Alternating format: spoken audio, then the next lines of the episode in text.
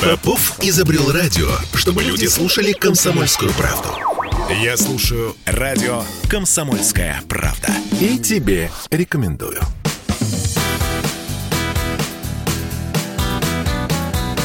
Легенды и мифы Ленинградского рок-клуба. 21 июня 1962 года в Ленинграде в семье инженера и школьной учительницы физкультуры родился мальчик, которого назвали Виктором. Он прожил короткую жизнь, всего 28 лет, но успел перепахать сознание целого поколения, так, что эхо звучит до сих пор. Сегодня Виктору Цою исполнилось бы 60 лет – «Комсомольская правда» в Петербурге говорит с теми, кто был рядом с ним и в расцвете славы, и в самом начале. В школе его дразнили, его и пошкой дразнили. Наталья Васильева Хау, фотограф Ленинградского рок-клуба. На самом деле в истории мировой рок-музыки я знаю вот два примера, наверное, их больше.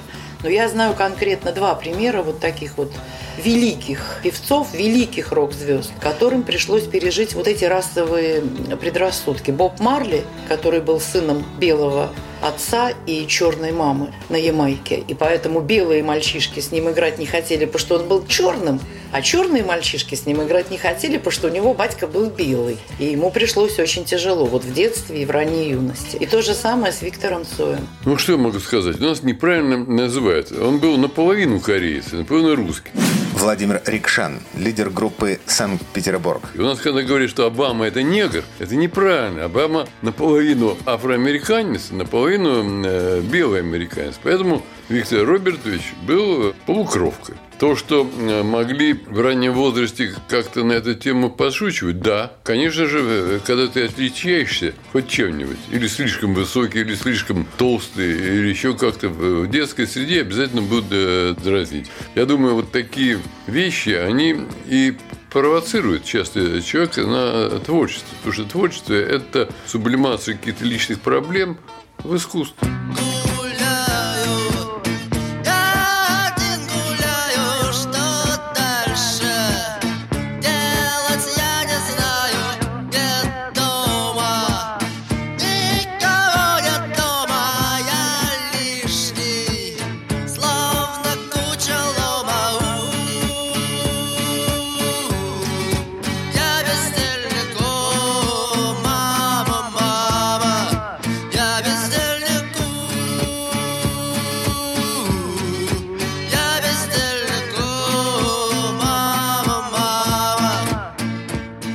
Кажется, попал в ленинградскую рок-н-ролльную тусовку, но это версия однозначная.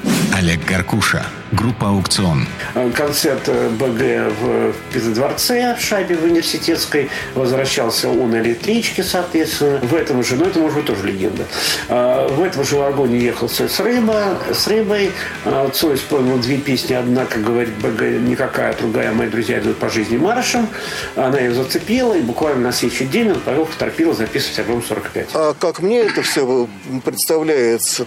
Игорь Петровский, художник, автор обложек к альбомам группы «Зоопарк». Через Майка, как понимаю, Витя и познакомился э, с Борисом Гребенщиковым. Уже пошло, потому что, скажем, это версия, которая приобрела уже давно какой-то характер установленного факта о том, что Борис, проходя по электричке, услышал, э, как э, Витя и Леша поют какие-то песни, и он сразу еще проникся, понял, что перед ним будущее на нашей музыке. Она мне не кажется вполне достоверной. Там, в общем, много такого действительно легендарного придуманного уже потом, но из-за того, что она очень часто повторялась, она приобрела такой характер, что все верят, что это так оно и было. Я, честно говоря, в этом очень сильно сомневаюсь. В студии Андрея Тропила это был кружок. Обычный кружок профориентации, где я занимался в общем, профориентацией и становился, ну, можно сказать, звукорежиссером.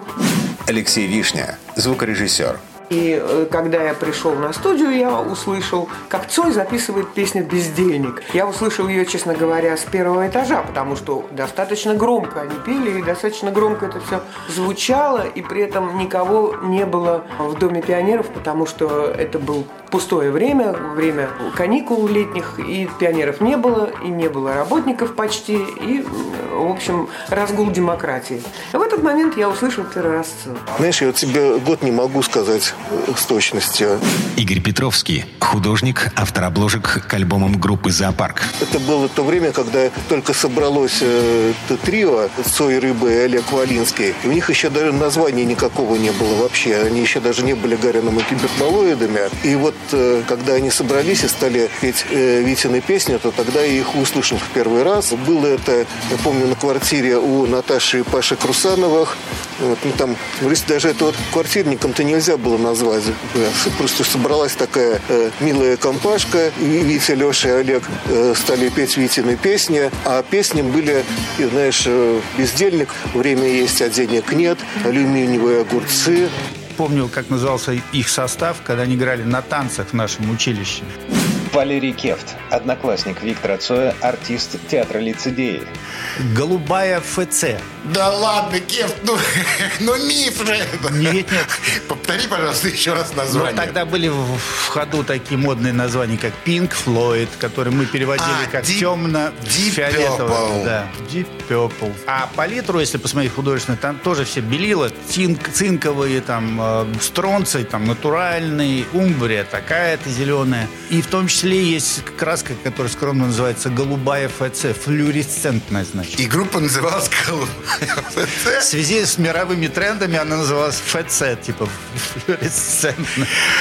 Это еще до гиперболоида. Да я понимаю, что я слышал столько историй. А кто там играл? Ну, кроме э, Виктора играл так, периодически на бас-гитаре подыгрывал. А играли старшекурсники, там, ребята с четвертого курса. То есть никаких знаменитых э, таких рокеров там не было. Ну, они просто играли. Играли да. на танцах? Да. На танцах в училище? В училище. Я Цоя впервые увидела уже на сцене Ленинградского рок-клуба на Рубинштейна 19 февраля 83 года. Это был первый концерт кино на сцене рок-клуба. Наталья Васильева-Хау, фотограф Ленинградского рок-клуба. И сразу после этого концерта мы все поехали на день рождения Севы Гайкеля. Он тогда работал сторожем в ПТУ, ночным сторожем. И вот это, знаешь, поколение дворников и сторожей. И он свой день рождения устроил в холле ПТУ.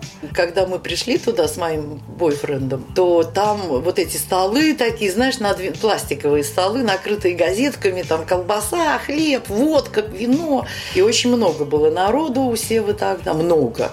И там вот я впервые с ним познакомилась, с Соем. То есть увидела на сцене в этот же вечер, немножко до этого, а вот подошла поговорить. Именно там. Он в такой белой рубашке был очень экзотический, такой смуглый. Группа «Кино» я услышал в 1982 году. Это был концерт в Ленинградском рок-клубе. Как я понимаю, это первый выход, собственно, кино на сцену. Владимир Рикшан, лидер группы «Санкт-Петербург». На сцену вышел какой-то монгол Жабо, запели и заиграли.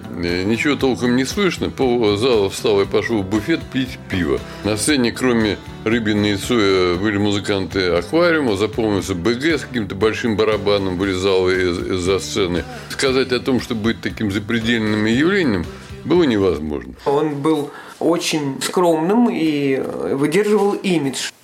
Алексей Вишня, звукорежиссер. Тут имидж, который он хотел, в общем, на себя повесить, и он ну, никогда в жизни от него не отходил. Э, интроверт, конечно, интроверт. Он интроверт, э, безусловно, а на сцене посмотришь на то, как танцует, кажется, что экстраверт. Артисты такие, они меняются, они в, разные, в разных ситуациях психотип меняют. Цой всегда особо такой был молчаливый и, может, как-то вот так вот э, это выдавало вот такую некую восточность в нем.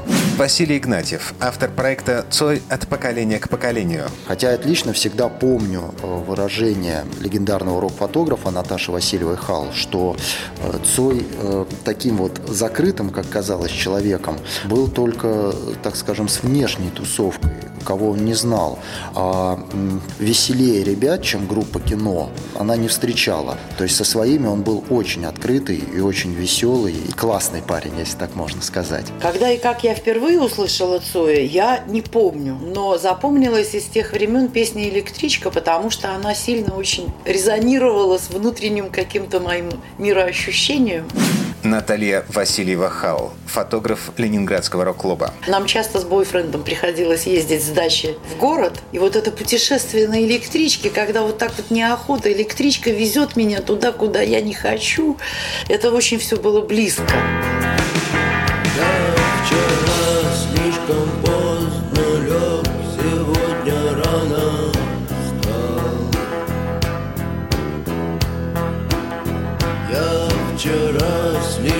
поздно лег, я почти не спал. Мне, наверное, с утра нужно было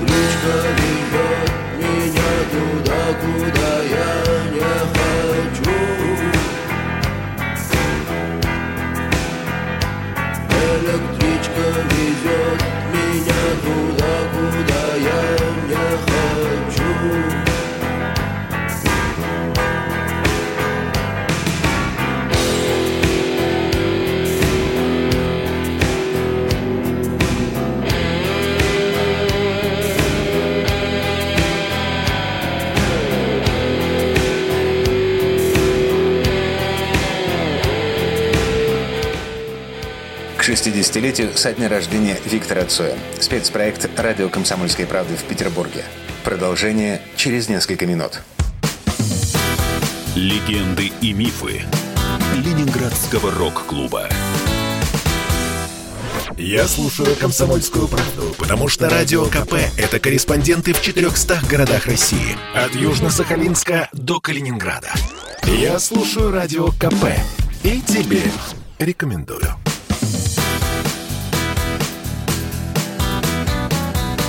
Легенды и мифы Ленинградского рок-клуба. К 60-летию со дня рождения Виктора Цоя. Спецпроект «Радио Комсомольской правды» в Петербурге. Часть вторая. То, что он звезда, я знала с первой минуты. Просто сразу. Наталья Васильева Хау, фотограф Ленинградского рок-клуба. Звезда – это же внутреннее состояние души артиста.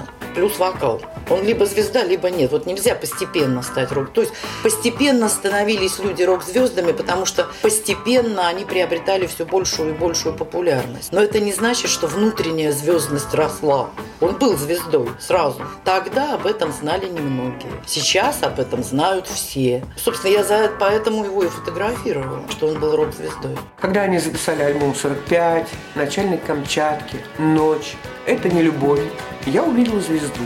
Алексей Вишня, звукорежиссер. Потому что, извините, каждый год по альбому альбомы все больше и больше завоевывают популярность, получают все больше и больше аудитории, у кино появляются концерты, они стоят все дороже и дороже. Ну, в конце-то концов, как не проявиться звездной личности в таких условиях? Талантливый человек был талантлив во всем. Э, оказывается, я, при мне он ничего этого не делал. Юрий Белишкин, первый директор группы «Кино». Это, скажем, снова нормальность хорошего человека, э, скромного.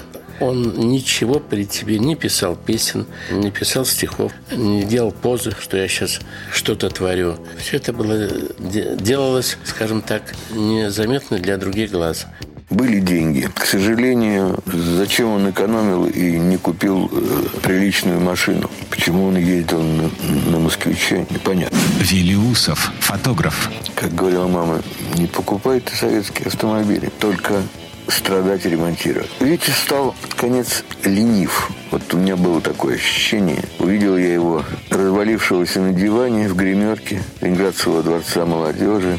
И я говорю, давай, Витя, я сделаю тебе портрет.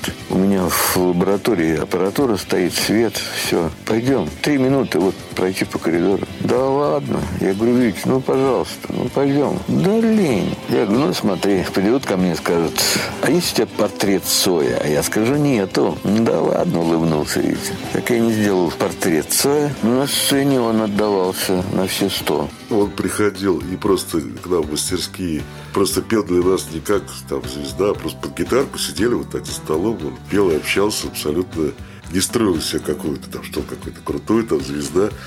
Дмитрий Шагин, художник, основатель движения «Митьки». Да, собственно, на самом деле, да никто из них не строил. Ни Майк такого из себя не строил. Во -во вообще не с нами, я не знаю. Вот. Но в какой-то момент когда Цой уже был с этим московским менеджером, тот э, запретил Цою сниматься в фильме э, «Город», потому что в первой, первой версии фильма там вообще должен был Сашбаш сниматься, Шлачев.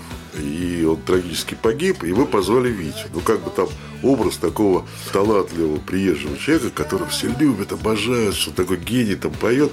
Вот. И он очень здорово снялся, но это была дипломная работа режиссера Бурцева. И потом, когда решили э, снимать до полного метра, то сочли, что, э, ну, там продюсеры, что там э, гитара не строят. Гитару Дюша, по-моему, оставил. Но она действительно так плохо звучит, но в этом и целый, что это как документально. Он поет э, Цой, приходит к Взял эту расстроенную гитару. В этом и подлинность и целость. А они хотели, чтобы это уже был как профессионально, хорошая запись там на студии фильм.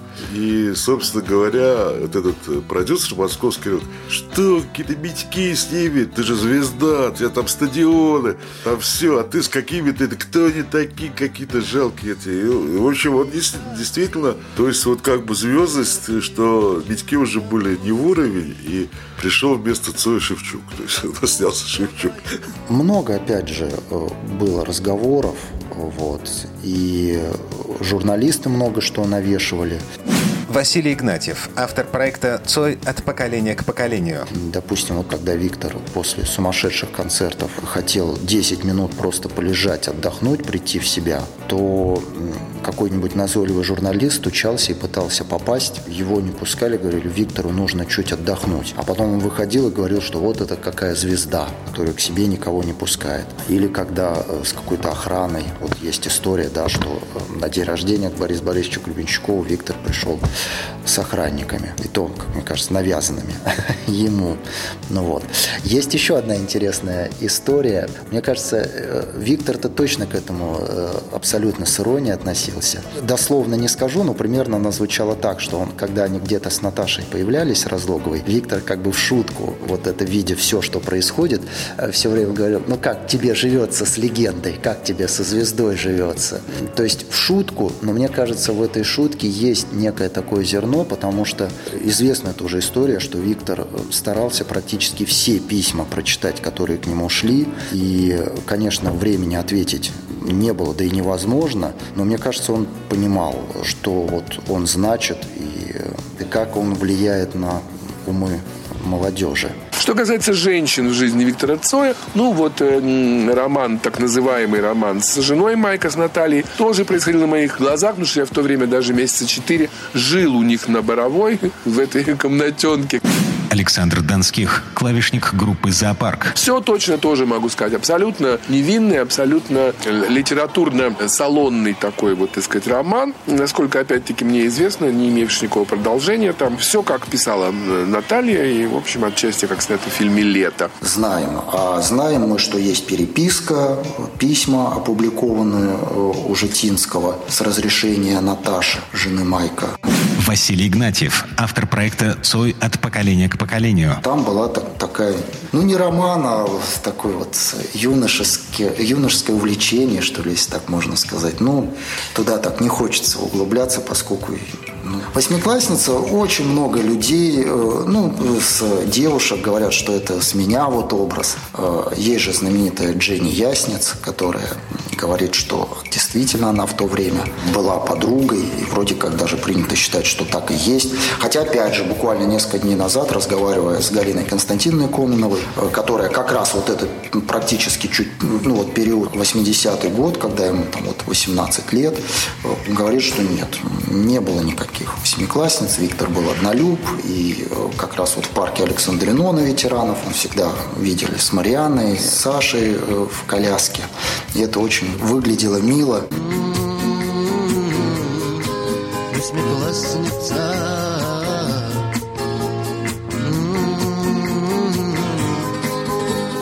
Настоящей любовью Цоя на самом деле. Ему так и не удалось, э, мне кажется, постичь счастье семейной жизни. Я считаю, что в этом отношении ему не очень повезло. Алексей Вишня, звукорежиссер. Я сразу же нашел все недостатки их семьи с Марианной, и мне не нравилось то, как Мариана относится к Виктору, и я понимал, что долго это не продлится. Я видел его напряжение, его пружину, я видел его потенциал, и понимал, что когда-нибудь, когда-нибудь он взбрыкнет от этой жизни. И на самом деле так и получилось. И он ушел из семьи, оставил ребенка. Наталья Разлогова, с которой он, ну, все все в тусовке считали, что вот наконец-то появилась девочка, которая действительно ему нравится, которая действительно от него в восторге. Но я здесь не могу точно сказать, а была ли на самом деле там большая любовь со стороны Разлоговой к Виктору. То, что Виктор, конечно, полюбил Наташу, да, но Наташа могла просто с ним быть из интереса, потому что впоследствии она через полгода после смерти Цоя вышла замуж за красавца европейского вида Евгения Дудалева, и, в общем, глубокая травма не, не позволила бы это сделать, мне так кажется. Поэтому мне кажется, что Виктору не повезло с этим вопросом. Я только знаю по опыту и по мировому опыту, что когда певец действительно испытывает глубокое чувство, то это не остается незамеченным, он поет об этом. Наталья Васильева Хау, фотограф Ленинградского рок-клуба. Вот, например, Джон Леннон. Вот это тогда скандальная любовь с японкой которую англичанки так и не простили. После этого, надо сказать, у англичан открылся занавес, они стали жениться на иностранках. Надо признаться в этом. Но до этого на иностранках никто не женился. Это было совершенно дико, тем более как япошка вообще, как глаза. Но Джон Леннон создал такие шедевры. Он был так проникнут и пронизан этой любовью, что песни, посвященные Йоко Оно, вошли, конечно, в сокровищницу мировой рок-музыки навсегда. Виктор Цой таких песен вот конкретно ни о ком, как я знаю, не создал. Из этого можно сделать вывод, что с Марьяной они жили душа в душу. Ну, я знаю, что просто я бывала в семье и близко их знала. А что было после Марьяны, я не знаю, но в творчестве Виктора Цоя это никак не отразилось. Была там любовь или не была, никак это не просочилось в его творчество.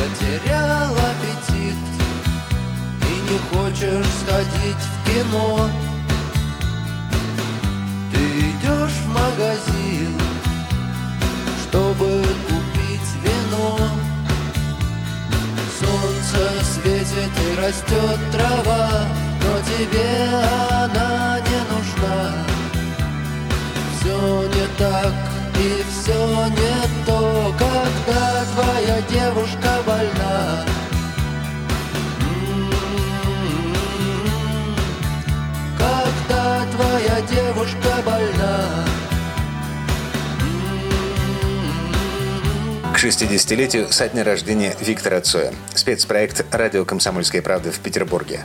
Продолжение через несколько минут. Легенды и мифы Ленинградского рок-клуба.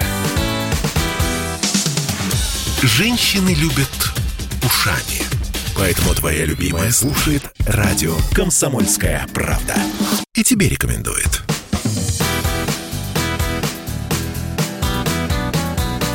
Легенды и мифы Ленинградского рок-клуба. К 60-летию со дня рождения Виктора Цоя. Спецпроект «Радио Комсомольская правда» в Петербурге. Часть третья. А откуда пошел миф о последнем герое? Это гадостная совершенно советская телега, которую придумал этот несчастный учитель со своим фильмом «Последний герой», который, ну, с моей точки зрения, был, конечно же, заказан тогдашними КГБшниками. Наталья Васильева Хау, фотограф Ленинградского рок-клуба. Это мое мнение. Я с полковниками КГБ на эту тему не беседовала, к сожалению. Но уверена, что это, конечно, в те годы иначе и быть не могло бы. То есть этого просто не случилось бы, если у, у Алексея Учителя не было высокого покровительства в тех органах, которые тогда цензурой занимались. И последний герой, вот этот фильм, это специально вот гвоздь в крышку гроба всей российской рок-музыки. Во всеуслышание, на виду у всех. Вот герой умер, последний герой умер, вот гроб, все, больше героев нет. Это гадость. И фильм отвратительный, и концепция отвратительная, и вранье вдобавок. Героев полно. Мне кажется, вообще это э, после фильма «Асса» Цоя как-то журналисты как-то вот за, закрыли в этот черный такой вот образ и не хотят копнуть поглубже и посмотреть, какие были классные веселые костюмы э, на фестивалях Ленинградского рок-клуба. Василий Игнатьев, автор проекта «Цой от поколения к поколению». Музыканты команды кино рассказывали историю, что когда э, в песнях Цоя пошла вот эта героика, как Борис Борисович сказал, не хотите про любовь, вот вам про войну, про Цоя, когда была презентация программы «Группа крови». И что вот пошла в песнях кино вот эта героика, то остались неудел лирические композиции, такие вот как «Когда твоя девушка больна» или «Это не любовь». Виктор уже не играл их практически на концертах и подумывали создать даже некую мальчуковую команду наподобие «Ласкового мая», чтобы они играли эти песни. Ну вот не сложилось, Виктор их в акустике играл, допустим, э, «Девушка больна», он ее вообще называл как шлягеры. То есть, мне кажется, это вот вышел такой образ. Во-первых, это и люди сами, но не повесили, но вот как-то вот такой вот создали, молчаливого такого последнего героя. Хотя в жизни он таким, конечно, не был. Ну и сами композиции, когда люди не въехали, пролучили такие другие немного песни, которые, понятно, что тоже Виктора волновали. Но опять же, допустим, если песня «Перемен», то Виктор сам говорил, что это ни в коем случае не про политику, а про перемены внутри себя.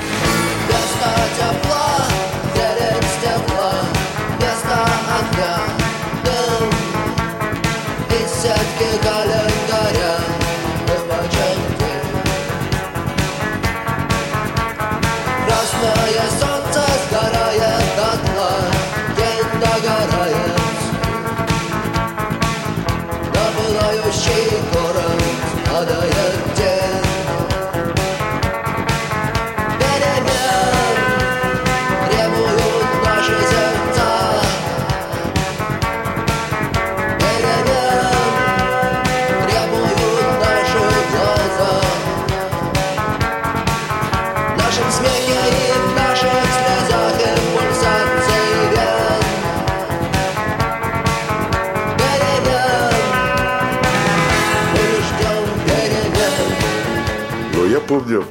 э, тогда э, пришел в гости группе э, «Кофе», они очень ругались на Цоя, сказали, что это полный плагиат группы «Полис» Стилга.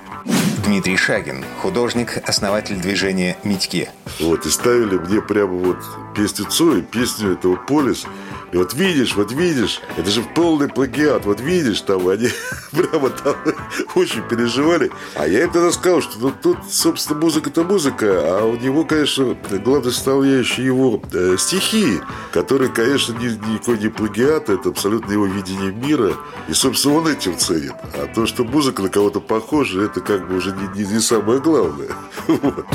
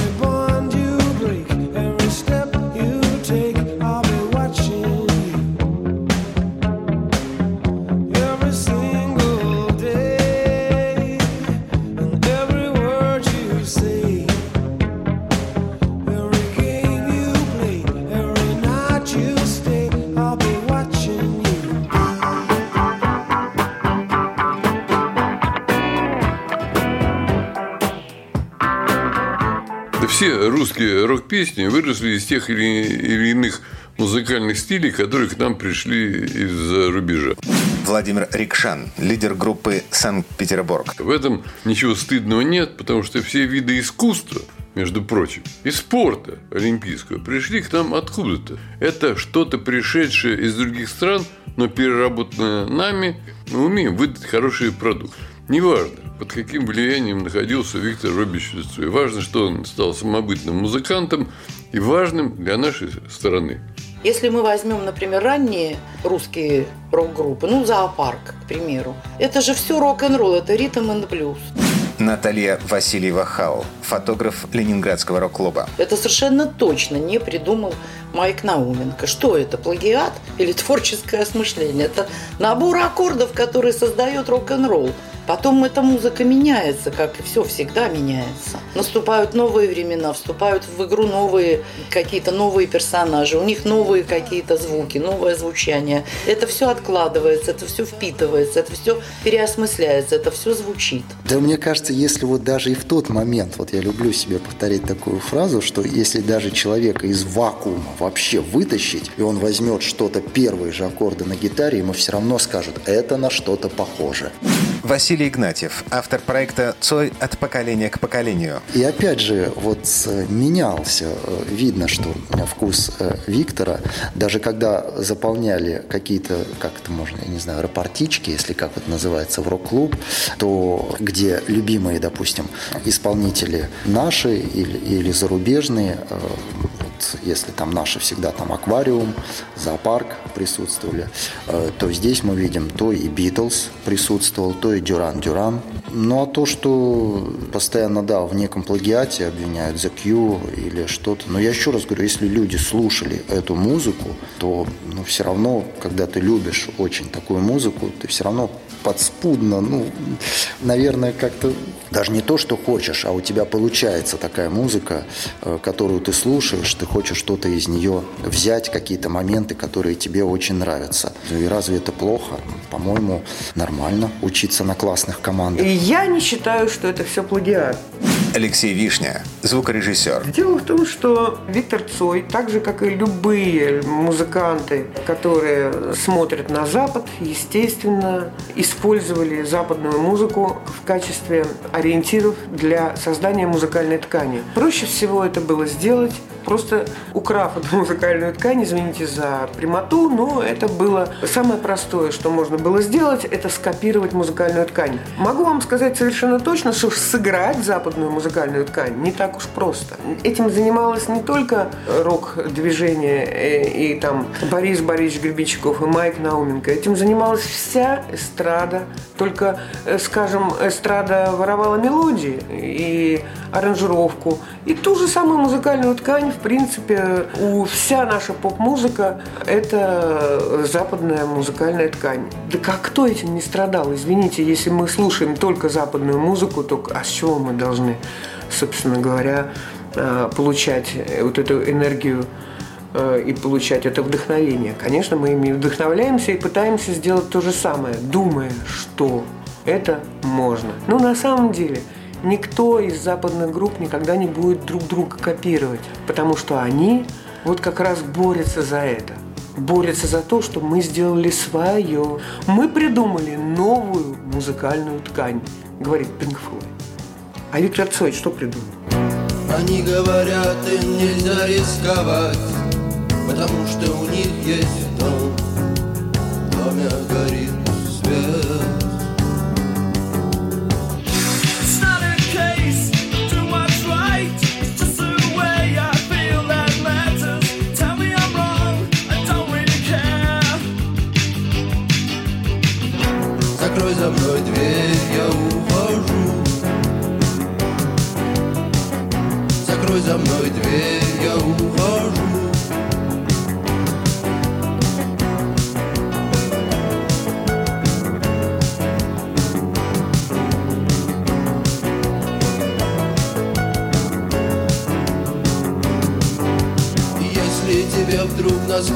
Твой ласковый свет.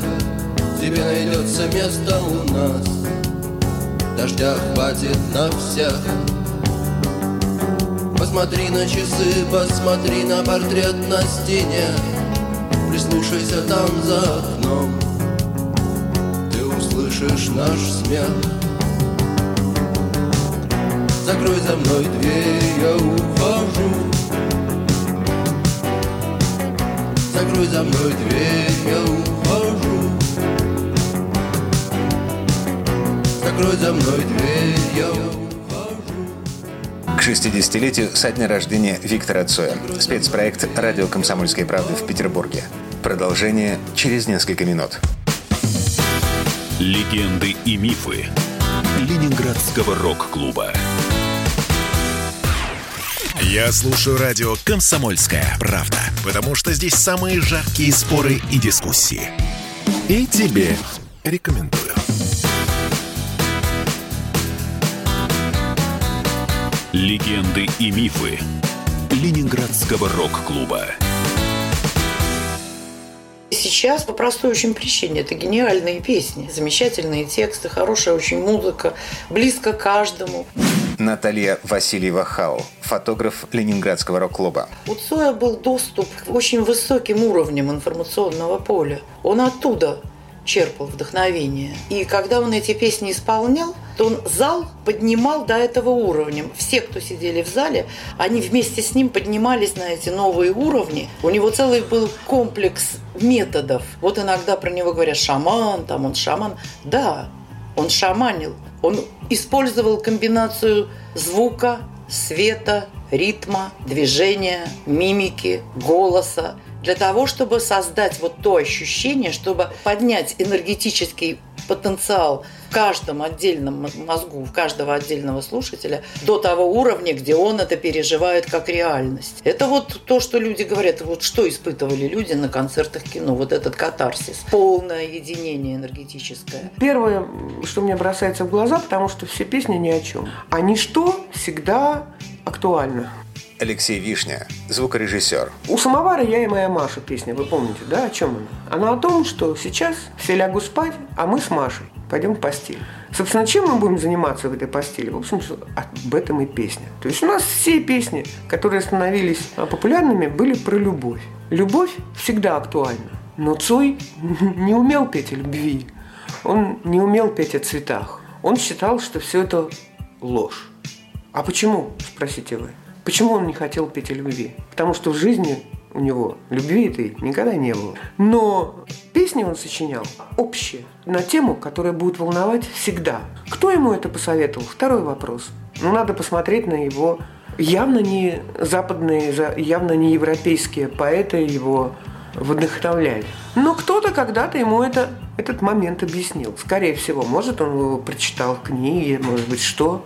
Но, понимаете, творчество должно быть актуальным. Нет смысла в сиюминутном творчестве. Есть смысл в агитации, да, но это никогда не становится творчеством, агитация никогда не становится э, глобальным во времени. То есть это всегда сиюминутно, и никогда это не будет актуально на самом деле, по большому счету. Ну вот сейчас актуальна вот одна тема, да, а есть такие темы, которые будут актуальны всегда. Это любовь и то, о чем пел Цой. О чем пел Цой? Да я не знаю, о чем он пел. Я даже не могу вам пересказать. Ну, наверное, потому что хорошая песня.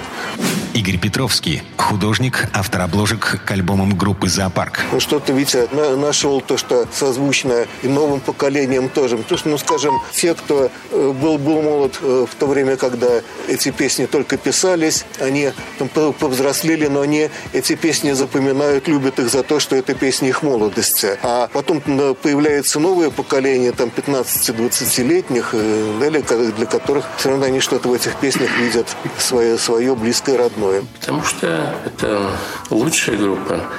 Юрий Белишкин, первый директор группы «Кино». В 2000 году э, был опрос в интернете, это мне сказали, какая группа сегодня номер один в стране. Это прошло 10 лет, потому как группы уже нет на свете. И тем не менее, с большим отрывом группа «Кино» была названа первой в стране. Это было в 2000 году. Тексты очень мелодичные, легко запоминающаяся музыка. И поэтому если ты поешь Цоя, значит, мимо тебя проходит на улице и точно останавливается. Образ. И потом образ очень привлекательный. Его же очень люди представляют внешне. Молодой, красивый и плюс великие песни. Поэтому петь в подворотнях и на эстраде группу кино будет очень-очень долго. Да, но забавно, когда Бабкина поет Цоя, да, там или какие-то другие исполнители. Олег Гаркуша. Группа «Аукцион». Вот, совершенно не, не врубаясь, прошу прощения, что это за личность была, да. Ну, вот смотрите, все очень просто, да. Человек, вот, ну, я здесь, прошу прощения, не, не хочется обижать Цой, но просто как, как, как резюме. ПТУ, да, ПТУ тогда, извиняюсь, считалось, но это просто ужас ужаснейший, скажем так, да. Потом техникум, потом институт, это вообще просто супер-пересупер. Вот, ПТУ, там, сначала там э, с Сиропом пытался поступить, потом еще куда-то, потом по дереву, там, потом реставрация, там, еще что такое, да. И волей потом э, с, э, тусовка свиньи, да, он был басистом даже в группе кино, там, э, в группе, извиняюсь, АУ, да, и так далее, и так далее. И через это время, если было, я всем музыкантам говорю, ребята, вы можете классно играть, классно петь, все что угодно, но если в вашей жизни не появится его величество случай, который не знает вообще, появится он или не появится, у вас никогда ничего не будет. Вот Цой просто сел в электричку, и там был БГ. А если бы он не сел в электричку? Не, конечно, может быть, когда-нибудь БГ и появился. Тоже же Майк ему очень много помог Цою, да. Опять же, про звездную болезнь, прошу прощения, да. Когда Цой заходил к Майку каждый день по несколько раз, а когда уже, понимаю, гастроли и так далее, но заедь к Майку, привези хорошего там рома, скажем так, да, уже как-то уже нет, уже времени нет, да, и так далее. И, соответственно, песни, которые он писал, они же простые до боли, просто вообще там серая гадость лежит под окном, я ношу шапку, да, ну, и шерстяные носки. Но это крутняк, это просто роман уже. Как человеку, не буду ругаться, плохо очень, да, когда вот такая, еще вот такая очень простая, одноаккордная, там, двухаккордное ну, сопровождение, скажем так, да. В «Проводниках» все эти песни поются, да, «Восьмиклассница», да, ну, вот «Алюминиевые огурцы», там, да, все, вообще все становления образно от альбома 45, 46, там, и так далее, и так далее, они, они все интересные, классные. И они, в общем-то, разительно отличаются друг от друга. Нужно, первое, попасть в нужное время в нужном месте. Владимир Рикшан, лидер группы «Санкт-Петербург». Если бы не перестройка, не 80-е годы, кем бы был Виктор Робертович Сой? Ну, талантливый человек, который играл, играл на гитаре, потом э, вдруг женился, потом детки, потом жена говорит, да ты давай завязывай, надо семью кормить, закончил бы какой-нибудь техникум, пошел бы на какую-нибудь столярную мастерскую точить ножки для письменных э, столов. К сожалению, вся история искусства – это огромное кладбище нереализованных ожиданий. У Вити ну и какого-то количества людей иногда получается попасть вот в нужный момент. Он попал в нужное время, рок-музыка взлетела до небес в 80-е годы, стала знаменем таких демократических изменений. Ну, талант реализовался. Цой погиб-то молодым, но много его песен, особенно ранних, они попадают в такое мироощущение молодого человека, который еще неустойчив в этой жизни, ему нужно вот какие-то ориентиры, вот так чувствуешь. Да я сам помню, идешь куда-то по каким-то лужам, какая-то сигарета мокрая, что-то такое, какое-то беспокойство. Вот в это э, молодежное сознание он попал. Поэтому на ближайшие поколения э, песни Цоя будут э, актуальны. Цой поет э, о том, что его волнует простым языком, Василий Игнатьев, автор проекта «Цой от поколения к поколению». В хорошем смысле все гениальное просто. Цой э, пел о тех вещах, которые будут актуальны, если мы будем живы-здоровы, все нормально, и через тысячи лет. То есть всегда будут восьмиклассницы, всегда нас будет одолевать некая печаль, всегда мы будем, уходя из дома, закрывать дверь. То есть такие вещи, которые в жизни происходят у каждого. В памяти народной человек, который любим который не просто любим. И, и у меня было в жизни такое, когда умер Джон Леннон, а я уже успел его очень сильно полюбить к тому времени. И я очень хорошо понимаю, почему Цой жив. Потому что его любят. И пока его будут любить, он будет жив. Цой для нас жив, так же, как жив и Пушкин, и Есенин жив, и все, собственно, все, кто ушли в мир иной, они своим творчеством, они так. В этом плане Цой жив, конечно. Конечно, Цой жив.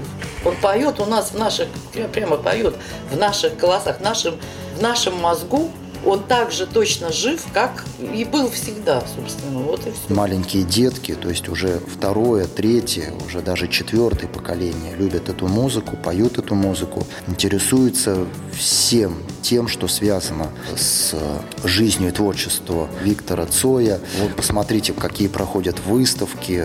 Идешь э, по Невскому, практически через каждые там 100-200 метров, где играют уличные музыканты, постоянно звучат песни Цоя. Это и значит то, что Цой жив, и пока его слушают, помнят, любят и поют его песни, Вообще, конечно, потрясающе, как человек за 28 своих земных лет создал столько, что по-хорошему нам еще расхлебывать и расхлебывать. Коротка,